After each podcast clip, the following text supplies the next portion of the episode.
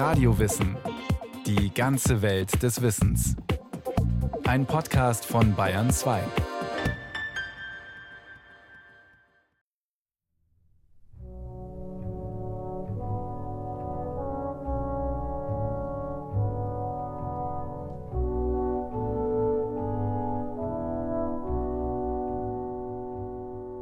Am 1. Oktober 1847 ist der Himmel sternenklar. Kaum eine Wolke verdeckt die Sicht über Nantucket, einer Insel im Atlantik, die zum US-Bundesstaat Massachusetts gehört. Vom Dach ihres Elternhauses aus betrachtet Mariah Mitchell durch ein Teleskop den Himmel. Tausende vertraute Lichtpünktchen, unendlich weit entfernt, und doch funkeln und leuchten sie, als wären sie zum Greifen nah. Im Hause der Mitchells wird an diesem Abend gefeiert. Auch Mariah, 29 Jahre alt und das drittälteste von acht Kindern, wohnt zunächst der Gesellschaft bei, aber bei der ersten Gelegenheit ist sie, wie so oft, zu ihrer kleinen Sternwarte auf dem Dach geflüchtet, um den Himmel zu studieren.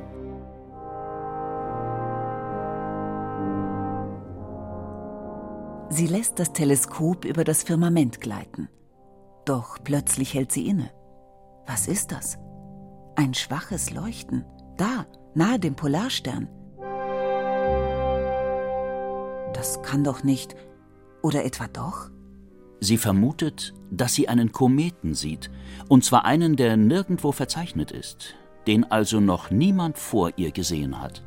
Ist es möglich, dass sie, Mariah Mitchell, gerade einen neuen Himmelskörper entdeckt hat?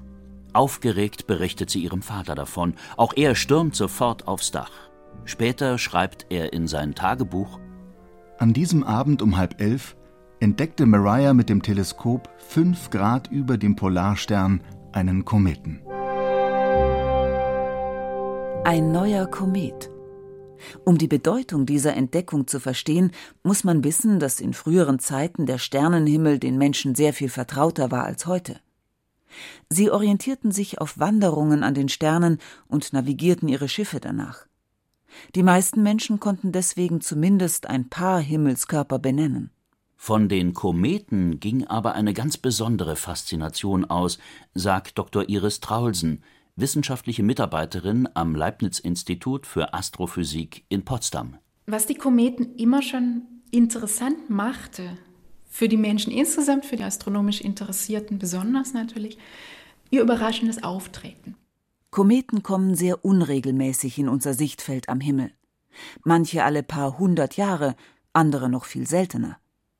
Das liegt daran, dass sie, anders als Planeten, nicht auf kreisförmigen Bahnen um die Sonne kreisen, sondern dass ihr Weg zum Beispiel auch einer langgestreckten Ellipse durchs Weltall gleichen kann. Das macht sie so besonders. Lange Zeit fanden viele Menschen das plötzliche Auftreten eines neuen Himmelskörpers äußerst beunruhigend. Es gab im 19., es gab noch Anfang des 20. Jahrhunderts geradezu Paniken, wenn Kometen auftraten, aus Sorge, dass das den Weltuntergang ankünden könnte. Mariah Mitchell ist fasziniert von diesen Himmelskörpern, die sich scheinbar an keine Regeln halten. Unter den Gelehrten ihrer Zeit ist die Suche nach Kometen ein verbreitetes Hobby. Um mehr über ihre Natur herauszufinden, hat Friedrich VI., König von Dänemark, sogar eine Goldmedaille im Wert von 20 Dukaten ausgelobt für die Sichtung von neuen Kometen. Mariahs Vater schickt nach ihrer Entdeckung deshalb sofort eine Nachricht an einen befreundeten Professor am Harvard College. Der wiederum macht Mitteilung nach Europa. Aber auch auf dem alten Kontinent haben Astronomen den Kometen gesehen und sie sind geografisch im Vorteil. Denn die Post aus Amerika, der damaligen neuen Welt, in der Mariah Mitchell lebt, braucht einige Tage, bis sie in Europa eintrifft. In dieser Zeit haben bereits mehrere europäische Wissenschaftler ihren Anspruch auf die Goldmedaille geltend gemacht. Das geht Schlag auf Schlag, wer wo in Europa diesen Kometen dann gesehen hat und damit im Grunde auch Anwärter auf den Preis war. Aber sie war eben die erste. Trotz der großen geografischen Entfernung setzt sich Mariah Mitchell mit Hilfe ihres Vaters und des befreundeten Harvard-Professors gegen die anderen Mitbewerber durch. Es ist das erste Mal, dass nicht eine der altehrwürdigen europäischen Institutionen die begehrte Medaille bekommt. Stattdessen geht sie nach Amerika, in die neue Welt. Und dann auch noch an eine Frau. Von nun an heißt der Lichtpunkt Miss Mitchells Komet. Himmelskörper werden oft nach ihren Entdeckern benannt. Als die Goldmedaille ein Jahr später in Amerika eintrifft, ist Miss Mitchells Komet schon längst nicht mehr am Himmel zu sehen, doch das schmälert das Prestige der jungen Forscherin keineswegs. Durch die Kometenentdeckung wird Mariah Mitchell schlagartig bekannt in der Fachwelt. Das ermöglicht es ihr, große Reisen zu unternehmen, die bekanntesten Forscher ihrer Zeit kennenzulernen und schließlich selbst zu einer berühmten Wissenschaftlerin zu werden. Aber dazu später mehr. Zunächst zurück ins Haus der Mitchells. Denn dass Mariah als Frau so viel Wissen erwerben konnte über Astronomie und Himmelskörper, ist im 19. Jahrhundert ziemlich ungewöhnlich. Es ist eine Zeit, in der man höhere Bildung bei Frauen nicht besonders schätzt, sogar für schädlich hält. Die Ärzte sind damals der Meinung, zu viel Wissen beeinträchtige die Weiblichkeit der Mädchen. Die Mitchells aber kümmern sich nicht um solche Ansichten. Sie leben auf der Insel Nantucket ein wenig isoliert vom amerikanischen Festland und sind Mitglieder einer Quäkergemeinde. Bildung gilt bei den Quäkern als wichtiger Pfeiler der Erziehung, wobei zwischen Jungen und Mädchen kein großer Unterschied gemacht wird. So können alle die örtliche Bibliothek benutzen. Andernorts dürfen Frauen sie nicht mal betreten.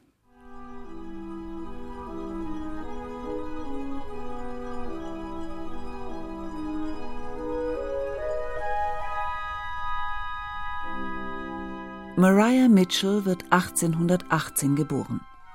Mit der Astronomie kommt sie schon als Kind in Berührung. Ihr Vater William ist begeisterter Hobbyastronom und verbringt viele Stunden damit, den Himmel zu beobachten. Mariah wird als junges Mädchen seine Assistentin und erlebt auf diese Weise ihre erste Sonnenfinsternis. Astrophysikerin Iris Trausen. Das war also eine der frühen Übungen von Mariah Mitchell, dass sie schon als 10, 11, 12-Jährige neben ihrem Vater am Teleskop stand und ihm die Sekunden ansagte, damit er die Zeit zu seinen Beobachtungen hat. Und so hat sie auch die Sonnenfinsternis mitverfolgt als Sekundengeberin für ihren Vater. Als Mariah später einmal gefragt wird, woher ihre Liebe zur Astronomie rührt, antwortet sie: In Nantucket haben die Menschen allgemein die Gewohnheit, den Himmel zu beobachten. Und in fast jedem Haus kann man einen Sextanten finden. Die Landschaft ist flach und ziemlich eintönig. Und die Himmelsgefilde haben hier eine größere Anziehungskraft als in Gegenden, die mehr Vielfalt an Ausblick bieten. Ein Sextant ist ein optisches Messgerät, das viele Seefahrer benutzten. Im Haus der Mitchells keine Seltenheit. Hier werden Schifffahrtsinstrumente geeicht. Und Mariah, so zeigt sich bald, hat auch Talent für Mathematik und Navigation. Als sie 14 Jahre alt ist, vertrauen ihr die Kapitäne das Kalibrieren der Instrumente an, wenn ihr Vater nicht zu Hause ist. Eine große Verantwortung. Schließlich hängen Sicherheit und Erfolg der Seeflotten davon ab. In der Schule hingegen fällt sie nicht weiter auf. Sie gilt als stille Schülerin. Erst ein Privatlehrer erkennt und fördert Mariahs mathematische Begabung und Lerneifer. Ein Studium bleibt ihr allerdings verwehrt, die Universitäten auf dem Festland akzeptieren keine Frauen. Dennoch bekommt Mariah die Möglichkeit, sich weiterzubilden und ihr erstes eigenes Geld zu verdienen. Sie wird Bibliothekarin der örtlichen Bücherei auf Nantucket. Genau der richtige Ort für ihren riesigen Wissensdurst. Immer wenn sie Zeit erübrigen kann, vertieft sie sich in ihre Bücher. Um wichtige Werke im Original zu lesen, bringt sie sich Latein, Französisch und Deutsch bei. Tagsüber studiert sie Bücher, nachts die Sterne. Gesellschaftliche Anlässe meidet sie eher, erzählt ihre Schwester Phoebe. Sie hat nach Mariahs Tod Auszüge aus deren Tagebüchern veröffentlicht, ergänzt durch Kommentare, Geschichten und Briefe. Phoebe zufolge ist die junge Mariah eine zurückhaltende, unaufdringliche, eher schüchterne Person, die viele Stunden lang schweigsam den Himmel beobachten kann. Nach der Kometenentdeckung ändert sich einiges in Mariahs Leben. Sie steht jetzt im Mittelpunkt. Professoren und Wissenschaftler wollen sie unbedingt kennenlernen. Eine Frau, die mit einem einfachen Teleskop einen neuen Himmelskörper entdeckt und die auch noch dessen Umlaufbahn berechnen kann. Ganz erstaunlich finden die damaligen Gelehrten diese Leistung. Mariah Mitchell besucht von nun an Tagungen und wird in wissenschaftliche Kreise und Gesellschaften aufgenommen, oft als erste und einzige Frau.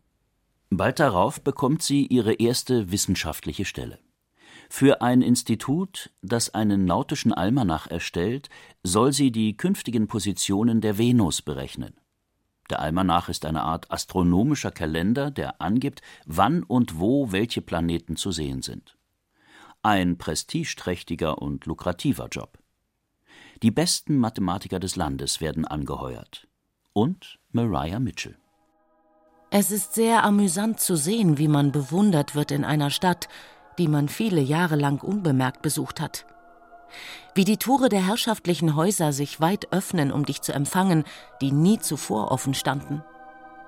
Ich vermute, dass sich die gesamte wissenschaftliche Garde wegen dieser Posse ins Fäustchen lacht.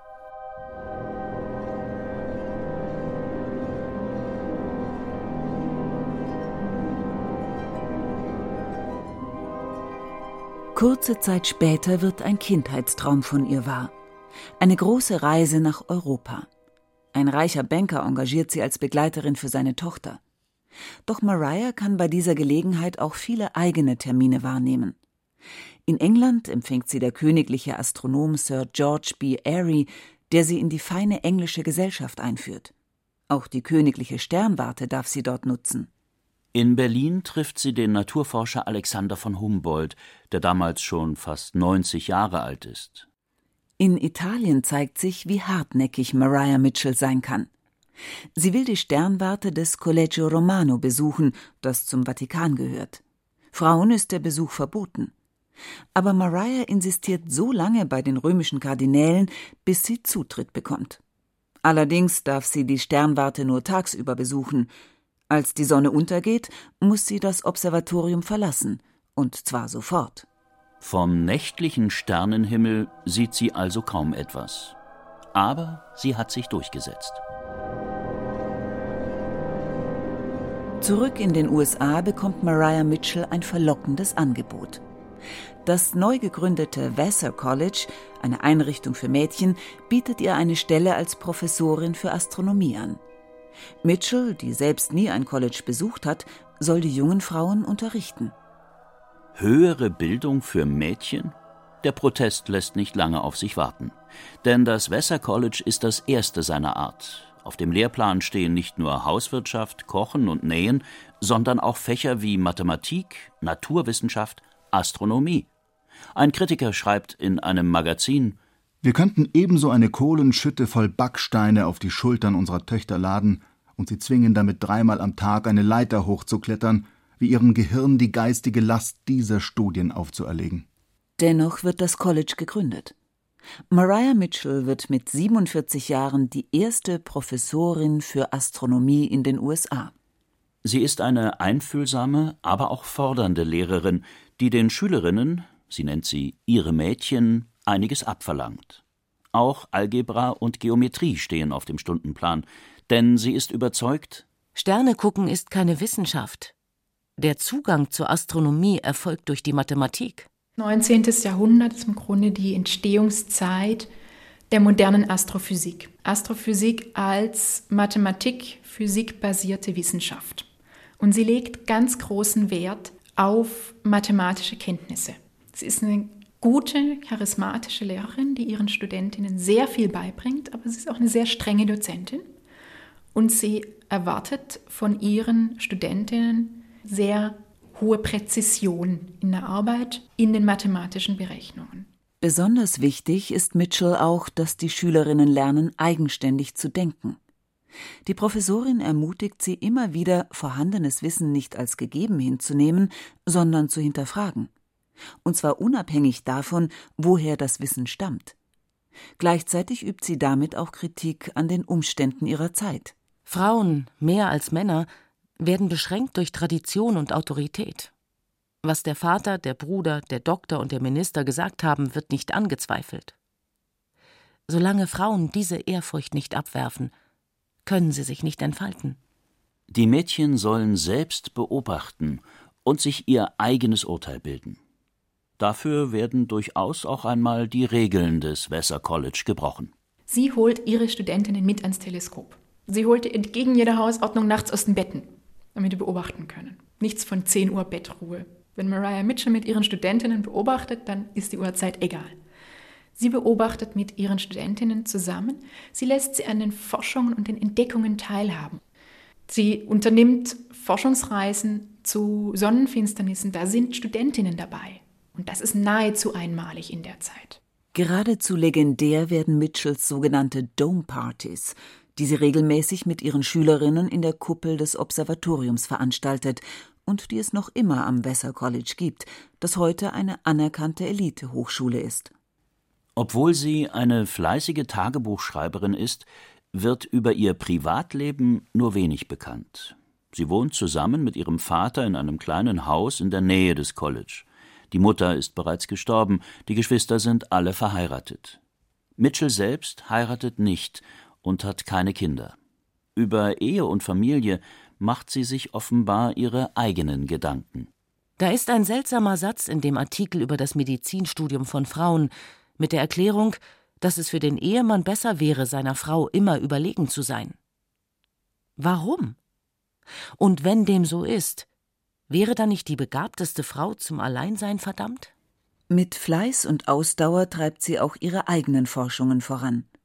Sie beobachtet Jupiter und Saturn und beschreibt für die damalige Zeit sehr genau deren Oberflächen. Später widmet sie sich den Sonnenflecken, dafür soll sie sogar ein eigenes Instrument entwickelt haben, um die Sonne besser beobachten zu können. Mitchell zieht den Schluss, dass die dunkel anmutenden Flecken auf der Sonne kühler sein müssen als ihre unmittelbare Umgebung. Aus Sicht von Astrophysikerin Iris Traulsen eine erstaunliche Leistung.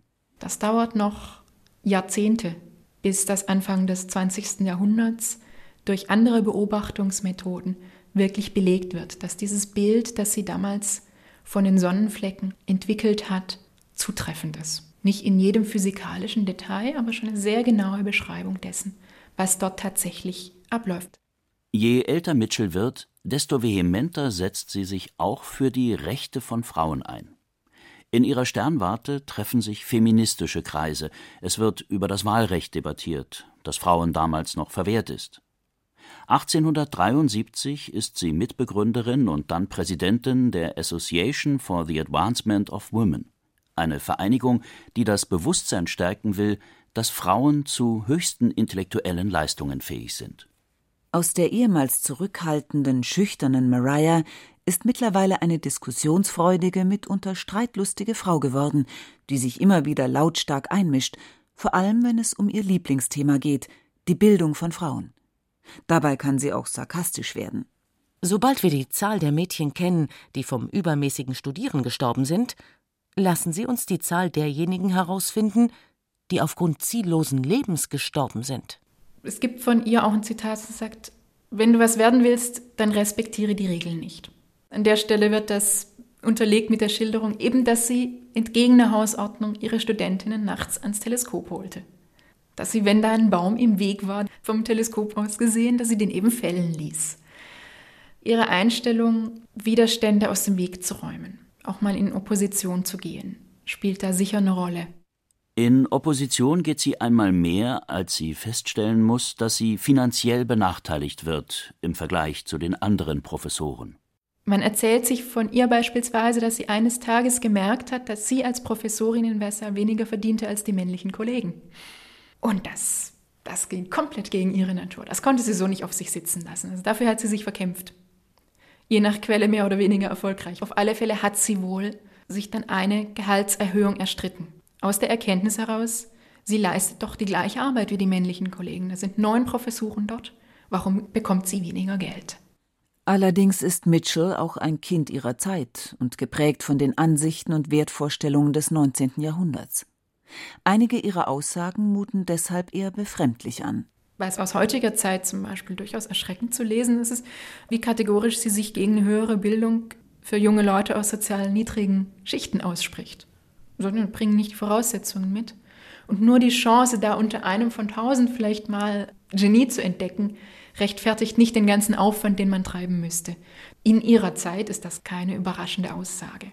Bis ins hohe Alter unterrichtet und forscht Mariah Mitchell am Vassar College, bis sie kurz vor ihrem 70. Geburtstag wegen gesundheitlicher Probleme auf eigenen Wunsch emeritiert wird, unter großem Protest ihrer Studentinnen.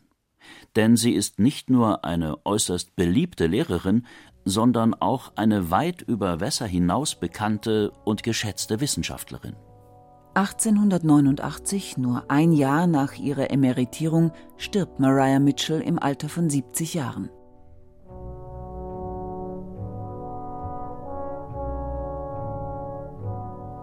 Astronomin, Professorin, Frauenrechtlerin. Für die damalige Zeit hat Mariah Mitchell eine äußerst ungewöhnliche Karriere gemacht und damit vielen anderen Wissenschaftlerinnen den Weg geebnet. Als hilfreich für ihren Weg war vor allem die Entdeckung des Kometen, der sie über Nacht bekannt machte.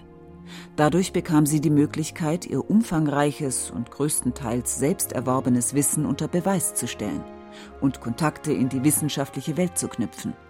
Das war wichtig, denn einen formalen Bildungsabschluss konnte sie nicht vorweisen. Ans College kam sie erst als Professorin.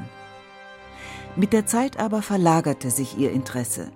Weg von der Astronomie hin zu dem Kampf für die Chancengleichheit von Frauen.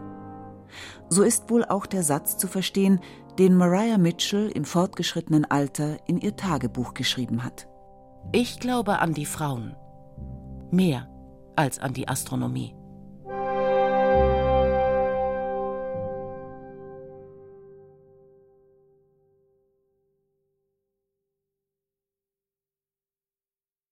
Sie hörten Mariah Mitchell die Frau, die nach den Sternen griff, von Maike Broska. Es sprachen Rahel Comtes, Detlef Kügo, Katja Amberger und Yajimai.